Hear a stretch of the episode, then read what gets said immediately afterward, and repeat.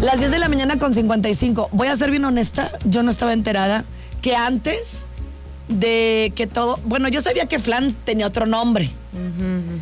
¿No? Pero, híjole, nos da mucha pena decir y comentar en la gorda gorda del fallecimiento de una de las integrantes. Las primeras. De las primeras. Amparo Serrano. La conocían como Amparín. Amiga, pero fíjate cómo nos podemos ir de un momento para otro.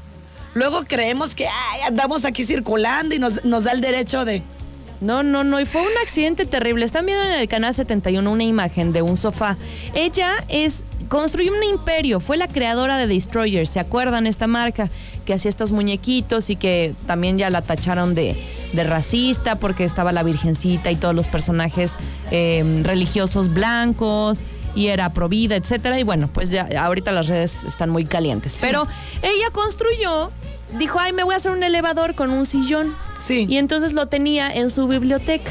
Bueno, esta mujer que estaba muy joven, 56 años, o sea, realmente estaba muy joven, se cayó de este sillón elevador de una altura considerable, obviamente. Estaba grabando contenidos, es lo que por eso hay que estar bien, bien pendientes. De repente yo veo a los influencers manejando y subiendo historias. No, te frenas y subes lo que quieres, papito, porque pones en riesgo tu vida y la de otras personas.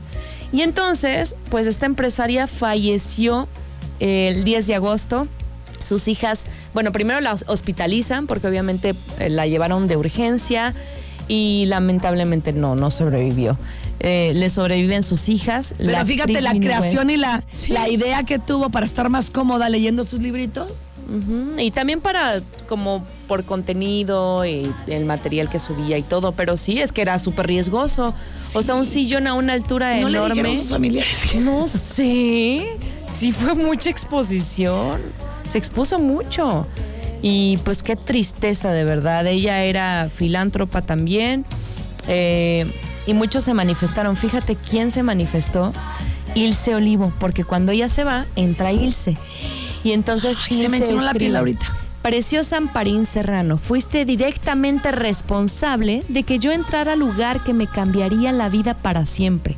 Te vi cuatro o cinco veces personalmente y me quedé con las ganas de que fuéramos amigas y reírme de tu ingenio, entusiasta fan yo de todos tus logros. Repito, te vi muy pocas veces y me siento de alguna manera conectada contigo. Estoy en shock, estoy en shock, Amparín. Sí, todos estamos aquí para cumplir misión. Tú ultra cumpliste. Pues claro, gracias a ella. O sea, le dejó. Porque se quedó muy resentida Amparín. ¿Cuántos años Dicen que la que corrieron 50 y qué? 56. Igual que Ilse. Sí. Ilse tiene 56. Oye, mira, hasta conectadas en ese sentido. Sí. Y le dolió mucho porque dicen que la corrieron así a muy mala forma de, de flans. Pero Pues ahí está una Ilse.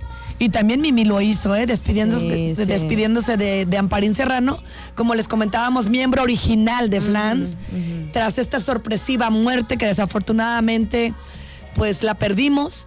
Y, y decirles también que dejó un legado bonito. Pues sí, Destroyer es, ah, o sea, lo conocemos desde niños, adolescentes, grandes, súper famoso. Pues nuestra gorda, gorda lamentable. Ay, amiga, pues yo les quiero platicar que eh, eh, si ustedes gustan ir a la hostería de Il Duomo, está en Antea, está en la parte VIP, Uf.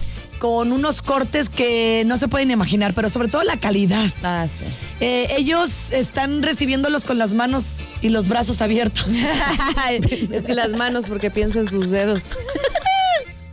Sí, las. No, Todo el eh, día estoy tratando de bajar mis deditos. Sí, mándale siempre doloroso. energía. No, amiga, yo, yo hablo mucho con ellos. Sí, es más, llévalo a comer a el dúo. El primer falange ya, ya, Vamos ya está del otro lado. ¡Eh! Y así voy a llegar a la hostería. Hola.